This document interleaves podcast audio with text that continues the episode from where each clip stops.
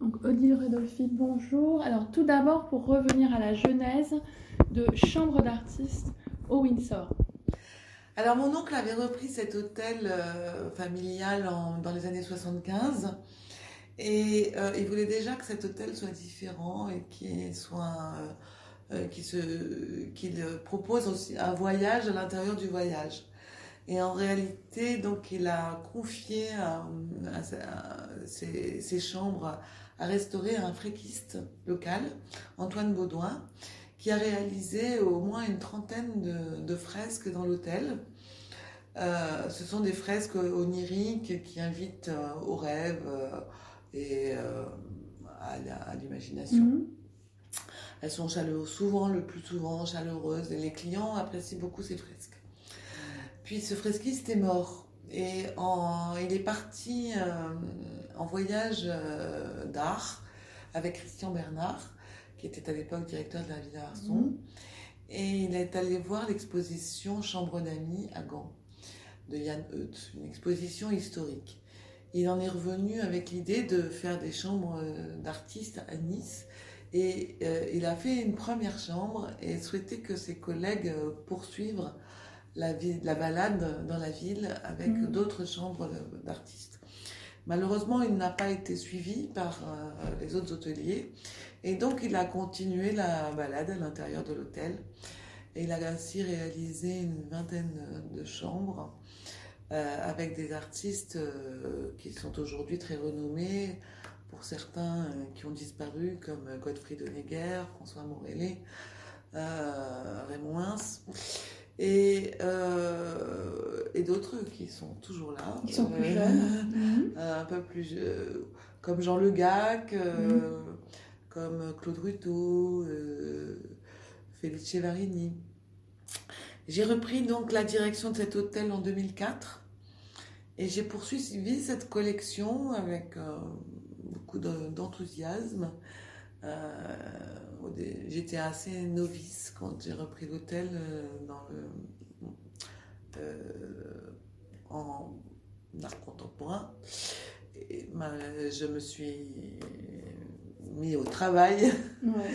Et donc, euh, voilà, je suis aujourd'hui un petit peu plus euh, aguerrie. Euh, et donc, j'ai continué cette collection avec la, même passion que, que mon oncle. J'ai développé les événements, des beaucoup d'expositions. de, des mhm. expositions dans le hall. Oui, aussi, oui. Et puis, OVNI en 2015. Et euh, donc aujourd'hui, bah, je poursuis euh, cette route euh, avec ce festival qui me tient toujours à cœur. Avec une édition 2020 qui a été très perturbée par le Covid, mais où j'ai réalisé un rêve qui était de projeter sur les fenêtres et de, rendre cet art vidéo accessible de la rue. Donc là, le confinement m'a poussé à à cette réalisation euh, avec euh, Pierre-Maria Martin à mes côtés, qui, était une qui est une artiste et qui est prof de vidéo à la Ville Arson, et que j'accueillais en, résidence et qui m'a poussé à, mettre en œuvre euh, ce projet. les résidences, c'est quelque chose que j'ai beaucoup développppé aussi ces deux dernières années. Euh, donc au début, ça s'est fait un petit peu comme ça, euh, sur des demandes ponctuelles. Et de plus en plus, en fait, euh, ça, se, structure avec assez systématiquement maintenant une exposition, soit dans le lobby, soit dans un musée, ou une participation au Festival OVNI d'une prochaine édition. Alors justement, est-ce que vous pouvez nous parler euh, donc euh, de l'artiste qui est exposé en ce moment au Musée des Arts Asiatiques? En réalité, il y a deux artistes, mais il y en a une qui est ici en, résidence. Et donc euh, voilà, en quoi ceci, son imaginaire, rencontrait l'ADN de ce musée? Ben, en tout Shu Li Chang est un artiste exceptionnel qui a fait la, donc la Biennale de Venise, qui, a, qui représentait mhm. la Taïwan à la Biennale de Venise. Et euh, je crois que le, le, commissaire a été très inspiré par, par ce travail autour, autour du virus. qui c'est un travail qu'elle a entamé depuis assez longtemps. Elle doit réaliser un, un long métrage et il se trouve qu'en fait, son, cette thématique a, a, rencontré l'actualité. Mm.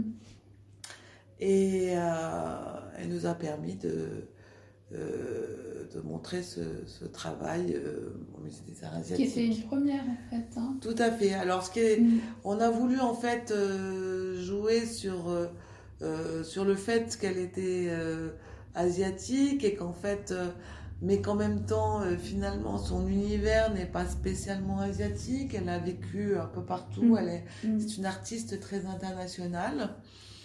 Et euh, à côté d'elle, donc on a montré un autre, une autre exposition mhm. euh, du collectif Myling qui, juste, qui eux se, se, questionnent vraiment sur justement euh, les stéréotypes collés au, au, terme asiatique. Et ils ont, voilà, ils ont joué avec ce, personnage de, de Myling qui est très, qui était euh, développé euh, dans les années 70 euh, par un, par un humoriste qui s'appelle... Bon, c'est pas grave. Enfin, c'était l'idée aussi de détourner un petit peu aussi les, les, projections des hommes occidentaux. Voilà. Et donc, il mm. traite, qui traite mm. cette, mm. cette, jeune fille comme un, comme, un, comme un animal de compagnie. Voilà, c'est ça, comme un voilà. Comme, et donc, euh, cette, cette, vidéo est assez euh, savoureuse mm, mm. et, euh, et, cruelle. Et alors aussi, donc pour revenir aux autres résidents, vous avez en ce moment un couple d'artistes qui va faire un, travail autour du phytoplancton. Donc est-ce que voilà, vous pouvez nous dire comment est-ce que ça, ça a été aussi conçu? Ah ben, En fait, c'est toujours voilà, des amis, d'amis. et là, en fait... Euh, on avait déjà prévu ces deux artistes euh, en résidence au Windsor euh, pour l'édition 2020. Il se trouve que finalement, là, ils ont, ils ont bifurqué sur un projet aussi avec l'Institut de la mer à Villefranche. Mmh. et ils vont faire un travail à la fois pour OVNI et pour les rencontres d'Arles sur justement le, ce, ce plancton et mm. cet mm. univers euh, aquatique avec à la fois des, sculptures et euh, de la euh, de l'image virtuelle, enfin de l'image en mouvement liée à la réalité virtuelle. Et alors maintenant, pour vos projections futures, comment est-ce que vous imaginez un petit peu de faire aussi évoluer ce, ce festival hein, qui attire de très nombreux partenaires, que ce soit Monaco. En fait, comment. Euh, je dirais que j'ai à la fois une, une, stratégie de long terme qui consiste à. Euh, voilà, en fait, à, à faire agrandir, à, agrandir euh, avec des partenaires toujours plus impliqués. Euh, avec des moyens toujours limités. Donc en fait, c'est vraiment cette euh, l'idée est vraiment de tisser une toile qui nous permette de euh, de faire de, nouvelles choses chaque année. Euh. Votre, votre commissaire me parlait d'une idée d'une biennale éventuellement d'un autre temps. Alors en fait, on, va peut-être mm, avoir mm. des événements qui vont peut-être être en biennale à l'intérieur du festival tout ça est en construction. Je crois qu'en fait, là, euh, euh, cette, euh, le report des, des expositions sur 2021 mm. nous permet de déjà travailler sur 2022 et quelque part de prendre un, voilà, un temps d'avance, mm. alors qu'avant on courait toujours après le temps. Là, on a la possibilité de travailler un petit peu à l'avance et du coup, euh, en tout cas travailler pour l'année d'après en anticiper, ça c'est vraiment quelque chose auquel je tiens et que on va essayer de, de Mm, développer mm, en- mm. dès maintenant. Oui, parce que maintenant, ce festival a une belle visibilité et il draine tout un réseau hein, jusqu'à Monaco et tout un nombre euh, d'instituts importants. Mhm. Donc ça peut aussi justement trouver euh, toujours plus d'écho avec le système des résidences. Tout à fait. En fait, c'est vrai que. On a le, le Windsor est un peu la, la base arrière de, de ce festival euh, et à la fois la tête de pont. Euh, C'est-à-dire qu'en fait, c'est vrai que euh, ça tire, euh, ça, c'est un peu la- aussi la- l'ADN, c'est d'être à la croisée finalement de, du monde hôtelier et, et du monde de l'art contemporain Mm. De jouer avec ces chambres, ces chambres qui peuvent accueillir des propositions artistiques euh, pendant trois jours, les chambres de l'hôtel, mais aussi les chambres des confrères. Mm. Donc ça nous, ce, ce petit réseau d'hôteliers à l'intérieur du festival euh, permet aussi d'avoir, euh, d'ouvrir les champs possibles. Et en même temps, bah, il sert de base arrière parce qu'il nous permet de travailler sur des projets de longue haleine Mm. avec des Mhm. artistes en résidence euh, en hiver. Euh, donc ça, c'est aussi euh, une corde à notre arc. Euh, et de rayonner. Alors maintenant, on est, se trouve dans la dernière chambre qui vient d'être réalisée, donc euh, de Nicolas Rubinstein. Est-ce que vous pouvez me la décrire? Alors, cette chambre, c'est un univers. euh, c'est un univers qui est, euh, qui, est ce- qui ressemble à l'artiste, avec qui ressemble plus à l'artiste qu'à son travail. Mhm. Puisqu'en fait, bon, Nicolas Rubinstein travaille beaucoup sur les os, sur le cerveau. C'était des, des éléments qui étaient difficiles dans une Mhm. chambre d'hôtel. Mhm. Et donc, en fait, euh, je lui ai demandé de, de, de, de créer plutôt la, une chambre qui, qui lui ressemble. Euh, et en fait, on retrouve quand même. euh, eh ben, D'abord, il, il s'est inspiré de, de Saint-Exupéry, qui est un, un de ses auteurs préférés, avec cette forme sur le mur qui, qui interpelle. euh, euh, ça fait justement penser un petit peu à son travail, puisqu'en fait, euh, c'est assez, étrange euh, d'un premier abord. Et puis en fait, en deuxième lecture, on va trouver finalement la, mer Méditerranée. Et euh, Nicolas a beaucoup travaillé sur les cartes. Euh, ça c'est aussi un pan euh, important de son travail. Euh, toutes ces cartes euh, géographiques euh, qui, qui ont été traversées par des vertèbres.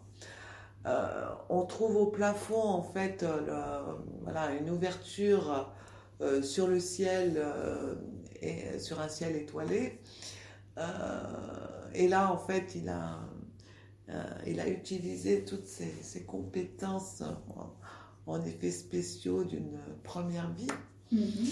Euh, et les, les planètes, donc euh, Mm. la, pla- la planète blanche, la planète rouge. Et enfin, donc, euh, le- on a là l'avion de, de- de Saint-Exupéry qui, qui, qui va aller euh, Mhm. s'échouer dans, dans la mer Méditerranée avec le, le pilote qui, Mhm. Qui l'a qui l'a inséré dans, dans ce petit avion. Euh, et enfin, la, la boîte, euh, La au boîte à. Ouais. Et donc, en fait, euh, là, en fait, on, peut- on peut voir à travers le Judas, Mhm. euh, non pas un mouton, mais toute la descendance du mouton initial qui était dans la, la boîte du Petit Prince. Alors maintenant, pour finir, au niveau des, un peu des dates, si je peux dire, voilà, ça s'étale pour, euh, pour tout l'été. Comment ça va se s'organiser euh, au niveau des, du calendrier, en quelque sorte. C'est Pour le festival? Oui pour le festival, pour tous les. On attend que les lieux rouvrent évidemment, Oui. mais donc dès que ça dès que ça rouvre, vous avez une sorte de calendrier mutuel. Le, non, le, le Mm. festival va, a lieu euh, bien, ouvre euh, au mois de novembre. hein. Oui, oui, c'est ça. Au D'accord. mois de novembre. Mm, Et en mm. fait, euh, on va euh, enchaîner, euh, je dirais, des, des, ou- des- des ouvertures dans des, avec nos- chez nos partenaires. Oui, c'est ça. Voilà. Un peu donc en fait, les partenaires vont faire euh, une, une, une proposition euh, euh, spécifique pour OVNI ou vont réactiver euh, avec des rencontres ou des performances le- leur, euh, leur, propos- leur exposition. Euh, et début décembre, c'est le temps fort d'OVNI avec l'ouverture du parcours dans les hôtels. Et là, en fait, on joue ce, ce rôle d'hospitalité artistique en accueillant euh, dans les chambres d'hôtel euh, soit des institutions, soit des artistes euh, Oui, c'est ça. en direct Mm. euh, pour euh, transformer les chambres avec le- de la vidéo comme médium principal. Bon, bah, c'est bien. Là, nous étions dans les coulisses donc, de l'événement. Merci beaucoup.